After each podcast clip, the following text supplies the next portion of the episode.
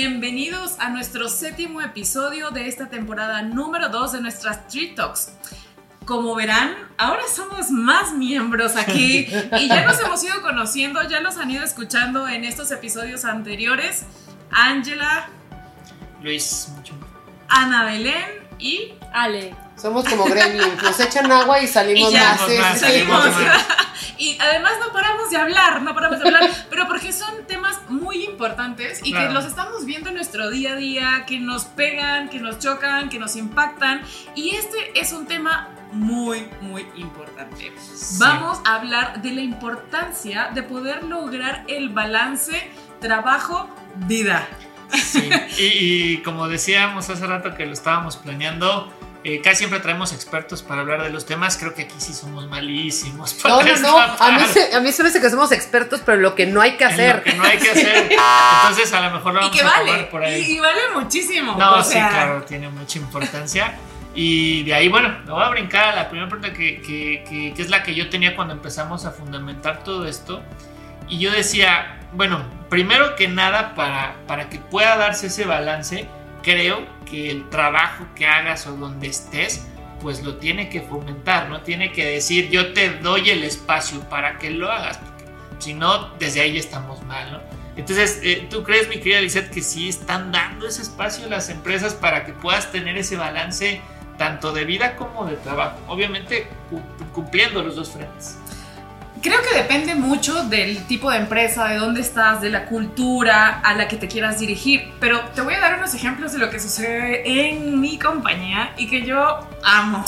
Tenemos dos cosas que quiero compartir con ustedes. Una es el Golden Rule de los viernes. Los últimos viernes de mes nosotros los tenemos totalmente bloqueados en la agenda para que tú puedas hacer tus pendientes. No hay reuniones, no hay juntas. Entonces puedes avanzar con lo que necesites, con lo que desees, o puedes bajarle un tantito al ritmo que vienes trayendo de lunes a jueves. Entonces, la verdad es que sí es un alivio.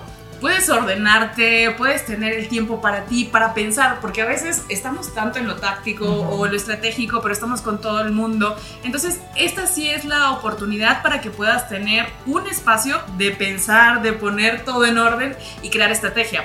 Y otra cosa que les quería comentar que me sucedió y yo amé cuando esto pasó. Envié un correo así, ¿sabes? De 8 de la noche ah, avanzando, haciendo cosas. Se lo envié a mi jefe y en eso recibo un, un email automáticamente así y me dice, ¿qué haces trabajando a esta hora?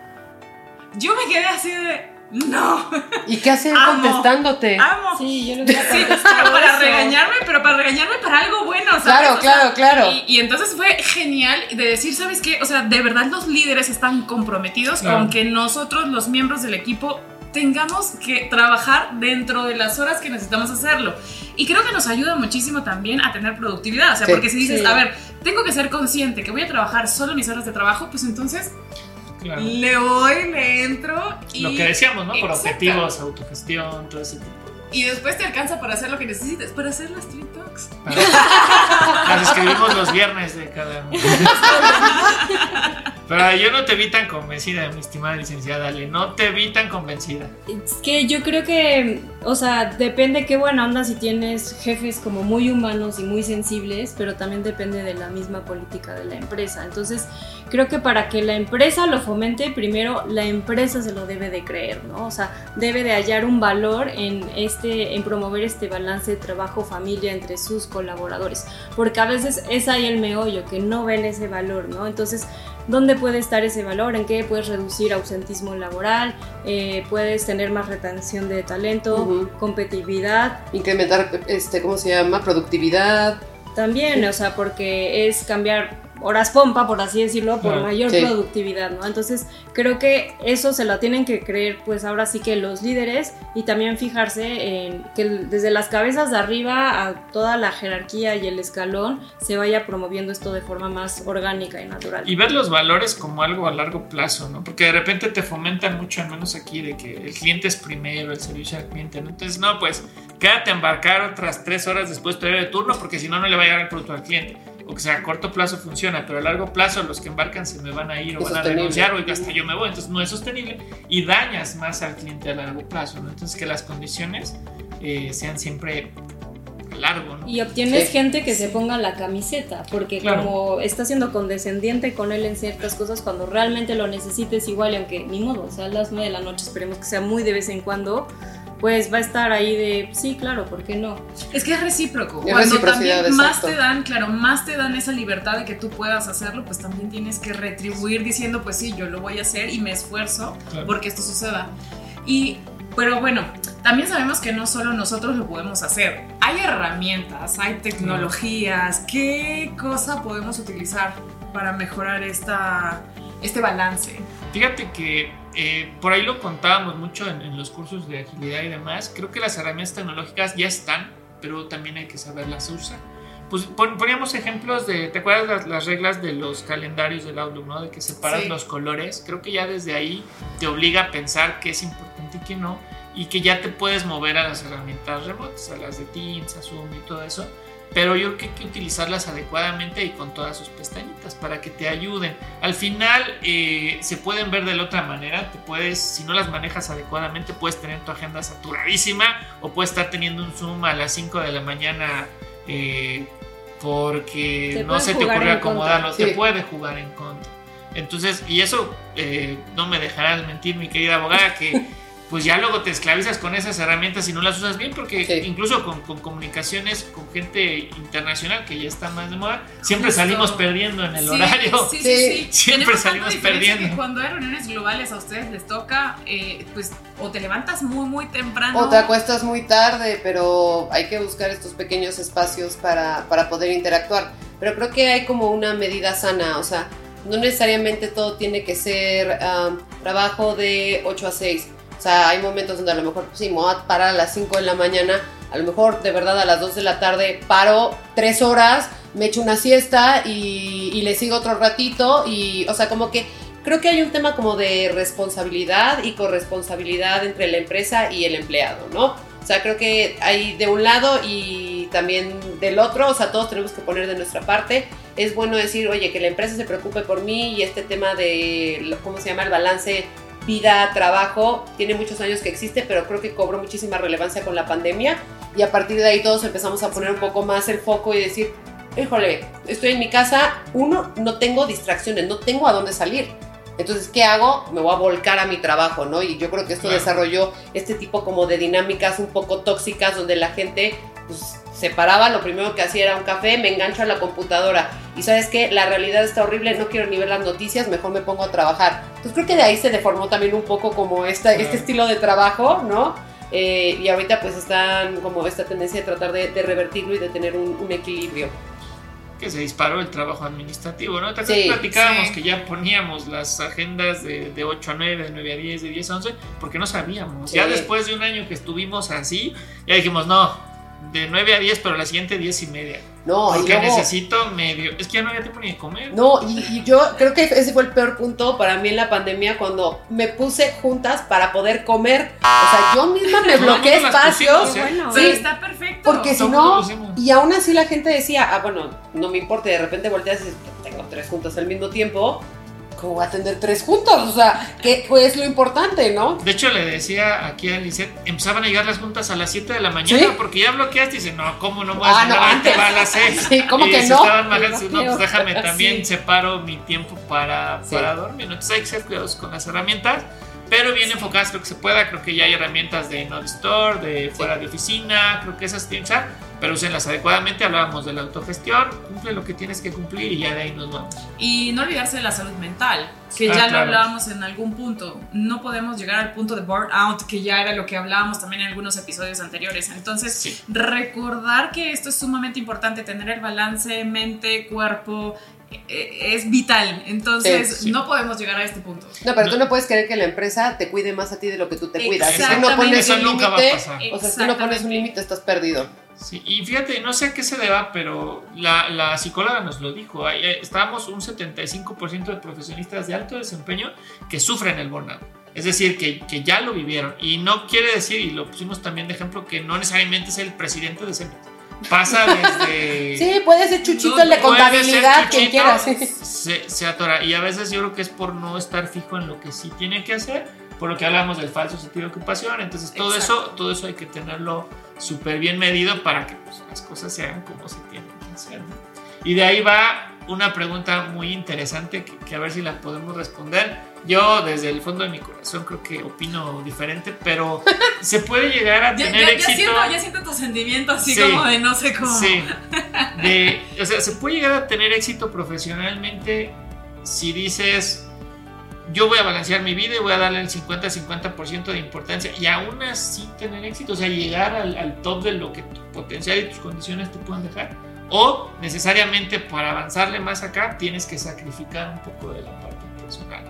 Personalmente yo creo que sí, que sí, que, que sí tienes que sacrificar algo, un lado para ganar el otro Sí. por simple tema estadístico o probabilístico tienes que moverlo.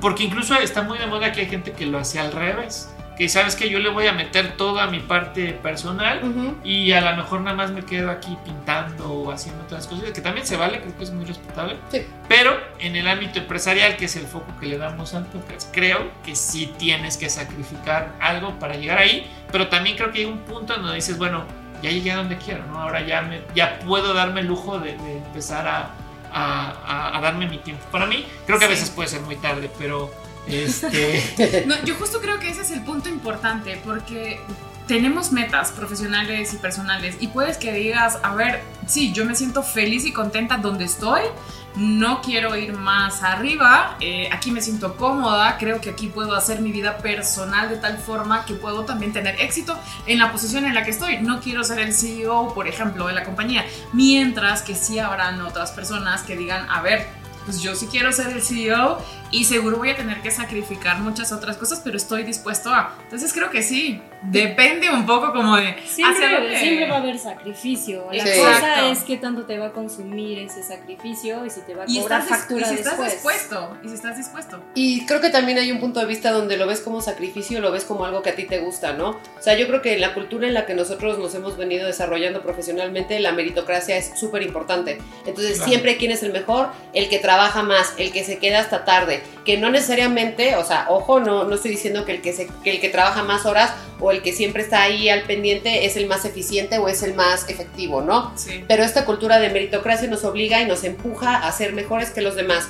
Creo que todo viene con la definición de, del éxito, o sea, porque Sí. cuando pensamos nosotros en lo que es éxito, piensas el CEO, ¿no? O sea, todos vamos Claro. a lo grande. Pero hay gente para la que el éxito es haber llegado, este, no sé, haber terminado la escuela, haber conseguido un trabajo y tener estabilidad económica, porque realmente su pasión es estar con su familia. Para mí son súper válidos todos los puntos de vista, no se puede criticar ninguno, pero creo que sí hay como, o sea, este tema del éxito y en las escuelas de negocio y todo esto, o sea, te, te lo meten mucho, ¿no? Entonces, Claro. como que para ti ser exitoso es ir subiendo en la cadena.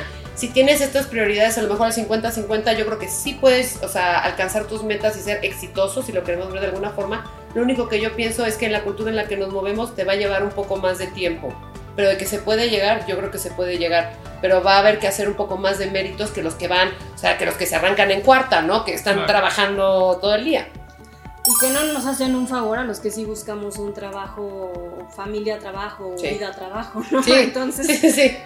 sí hay que buscar la sí. integralidad por salud mental, porque también puede Sí. ser alguien que se clave tanto en el trabajo que le cobre factura a la salud mental, ¿no? O física, que- ¿eh? Sí, sí, Sí. sí. Y también si por algún suceso de la vida quedas desempleado o ya en tu jubilación y para ti eh, la definición de éxito en tu vida era éxito profesional, pues también te puedes deprimir. Si ahí estás poniendo todo, eh, todo el valor y digamos todos los huevos en ese canasto, pues también ahí tiene que haber como una reflexión muy profunda de justo, ¿no? ¿Qué es el éxito y qué quieres en tu vida? ¿no? Claro. Y dónde estás dejando no solo las relaciones familiares, también personales, sociales, hobbies, etcétera, que definitivamente es súper sano para ser una persona íntegra y exitosa en todos los sentidos. Porque tomando, Sí. por ejemplo, eso que dices tú, nada más creo que es tema para otro podcast. Hay gente que se vuelca al trabajo con tal de abstraerse de su vida, porque no le gusta la vida que lleva. Claro. Entonces va más allá de una pasión por el trabajo, sino no querer estar en el otro lugar. Pero bueno. Claro, incluso ese sentido de ocupación, ¿no? O sea, Sí. se ve Sí. mucho que hay gente que tienes muy movida en el almacén en cualquier trabajo, pero no necesariamente es efectiva. O sea, que anda Sí. buscando qué hacer, cómo entretenerse, pero no tiene eso entregado. O incluso las personas que de repente llegan a tener una pasión, no sé, un deporte, la pintura, el arte, pero de repente también hay personas que todavía no lo tienen muy definido, entonces no, no ven ese aspecto de tomarse un tiempo para hacerlo, o algunos que están en la búsqueda de, entonces también depende mucho de la etapa, creo yo, en la que estés. Eh, los pensamientos cambian, los puntos de vista cambian conforme van pasando cosas, circunstancias, o que tú mismo vas empezando a crecer, madurar. Hay millones de cosas que podrían afectar a tomar una decisión de estas. Pero también creo que en cierta medida sí se puede llegar a tener este balance eh, de lo mejor posible que, que Sí, con esfuerzo podamos llegar. con lo que hay. Exacto. Sí. No, y, y creo que si pudiéramos ir eh, cerrando, resumiendo, cada uno podamos dar un- una como que una guía de lo, que nos ha servido, lo que hemos podido hacer para tratar de tener ese balance. Y yo creo, digo, aquí dándole, empezándole y yéndole por allá, creo que algo que me ha servido mucho es ir bloqueando los horarios y ir generando prioridades. Por ahí le comentaba a a Angie en varios episodios que eh, la agilidad me ha servido mucho para agarrar las metas y decir, oye, esto es lo que tengo que hacer, lo termino y ya de ahí agarro el tiempo que, medianamente puede ser para mí. Entonces creo que ese, eso es un buen como que cierre que les puedo dar para ese balance de, vida, de trabajo. Creo que lo primero es ver qué se espera de ti en la parte laboral para que lo cierres y luego ya le dediques esa parte a tu, lado personal que como dijo también Lizeth la vez pasada, no puede ser salirte de tu zona de confort, tomar tu clase de teatro, hacer ejercicio, que no se nos olvide hacer ejercicio. Sí. Eh, y ya de ahí vas construyendo, comer ¿no? saludable. Comer saludable, el tiempo con tu familia, todo ese tipo de Lo que cosas. no hacemos Todo nosotros. lo que no hacemos, ahí va.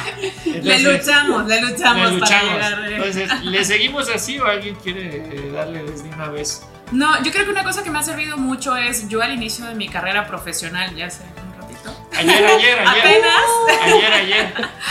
Eh, me quedaba hasta súper tarde trabajando, hasta que después pues claramente me di cuenta que eso no era sostenible en el tiempo y me obligaba a cerrar la laptop.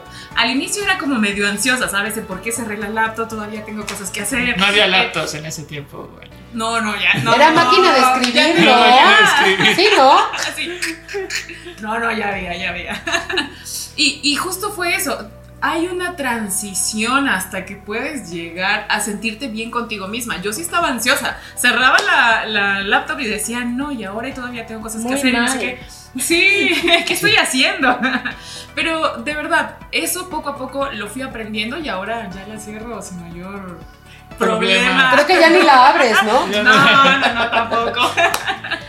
Yo, yo creo que, que tocas un tema importante. Sentías ansiedad y quizá remordimiento, ¿no? Entonces, ¿qué pasa? Porque el incluso trabajar en horas que ya no son laborales nos genera culpa y frustración, ¿no? Sí, Entonces, tal cual. realmente cuánto de nuestra persona estamos poniendo en un, en un trabajo, porque pues sí, nos pagan, pero va más allá de eso, realmente estamos poniendo muchísima carga mental, eh, esfuerzo, etcétera, y realmente a eso queremos dedicarle toda nuestra energía, entonces también hay que aprender a, a balancear este, dónde estamos poniendo todo nuestro valor y esfuerzo como personas. ¿Tú cómo le haces para decir no, hasta aquí? Porque trabajo siempre. Sí, no se Y si le rascamos, va a haber ¿Sabes todavía qué? más trabajo. Es, es un tema difícil porque, bueno, yo me muevo en sociedad civil, entonces entran muchos temas de valores y de emociones. Mm. Entonces luego también eh, la frustración puede venir por otros lados. Pero incluso, eh, y, lo- y también lo veo con mi equipo porque ellos sí trabajan con población vulnerable, es mucho como esta cuestión de los psicólogos, ¿no? O sea, tomar distancia porque si no te puede consumir demasiado y hay cosas que tenemos que aprender que tenemos límites y hasta aquí tú llegas y hasta aquí es tu responsabilidad porque si no te, te consume muchísimo. O sea, sería como Es que verdad. límites. Sí, límites. sí, sí, sí. Tú, mi querida abogada, ¿qué deberías de hacer que a lo mejor no haces? No, Para lo, lo que, lo que- Lo no. que no deberían hacer ellos y que aprendan Exacto. de tu experiencia. Sí, sí. No, no, no. A mí lo que, lo que me llamó mucho la atención y me da gusto ver que no estoy sola, o sea, se viene avecinando desde, desde Angie para acá. Yo lo que les quería recomendar o mi tip sería, hay que aprender a lidiar con la culpa. Nos enseñan a trabajar a full y a mí me pasa mucho que si hay un día que a lo mejor, oye, hoy me tomé hora y media de comida o hoy no empecé a las 7 de la mañana, empecé a las 8, yo solita me empiezo a recriminar y me empiezo a sentir mal. y digo, ¿por qué no estoy dando el máximo? O sea, quiero crecer, ¿por qué no estoy haciendo lo que tengo que hacer? Entonces, ese es uno de los consejos que yo les doy, no sean víctimas de la culpa, este, No. y aprendan a, a darse su lugar y aprendan a escuchar a su cuerpo, porque su cuerpo luego, te- o sea, el cuerpo te dice, estás cansado, o sea, ya no puedes más, y luego acaba en tragedias como que la gente se queda dormida en el coche, que tiene un accidente, que, que no, no se da cuenta. Entonces, aprendan a lidiar con, con la culpa y no sean tan duros con ustedes mismos. Sí, sobre todo que las horas productivas son finitas también. Entonces, Sí. ténganlo en mente que.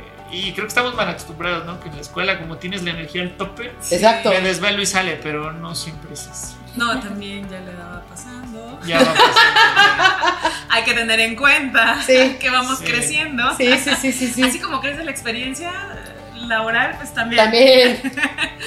Pues nada, muchísimas gracias. Creo que ha sido una súper conversación. ¿Qué tal les ha parecido? Gracias por acompañarnos. Muchas gracias por la invitación. Gracias. Sí, Y no, muy buenos temas. Exacto. Gracias a ustedes por acompañarnos, por su tiempo. Es un honor poder tenerlas aquí. Las queremos mucho además. Muchísimo. El honor es muchísimo, nuestro, por muchísimo. favor. Vaya Lalo en los controles, gracias por todo, mi estimado. Nos vemos. Hasta luego. Bye. Síganos.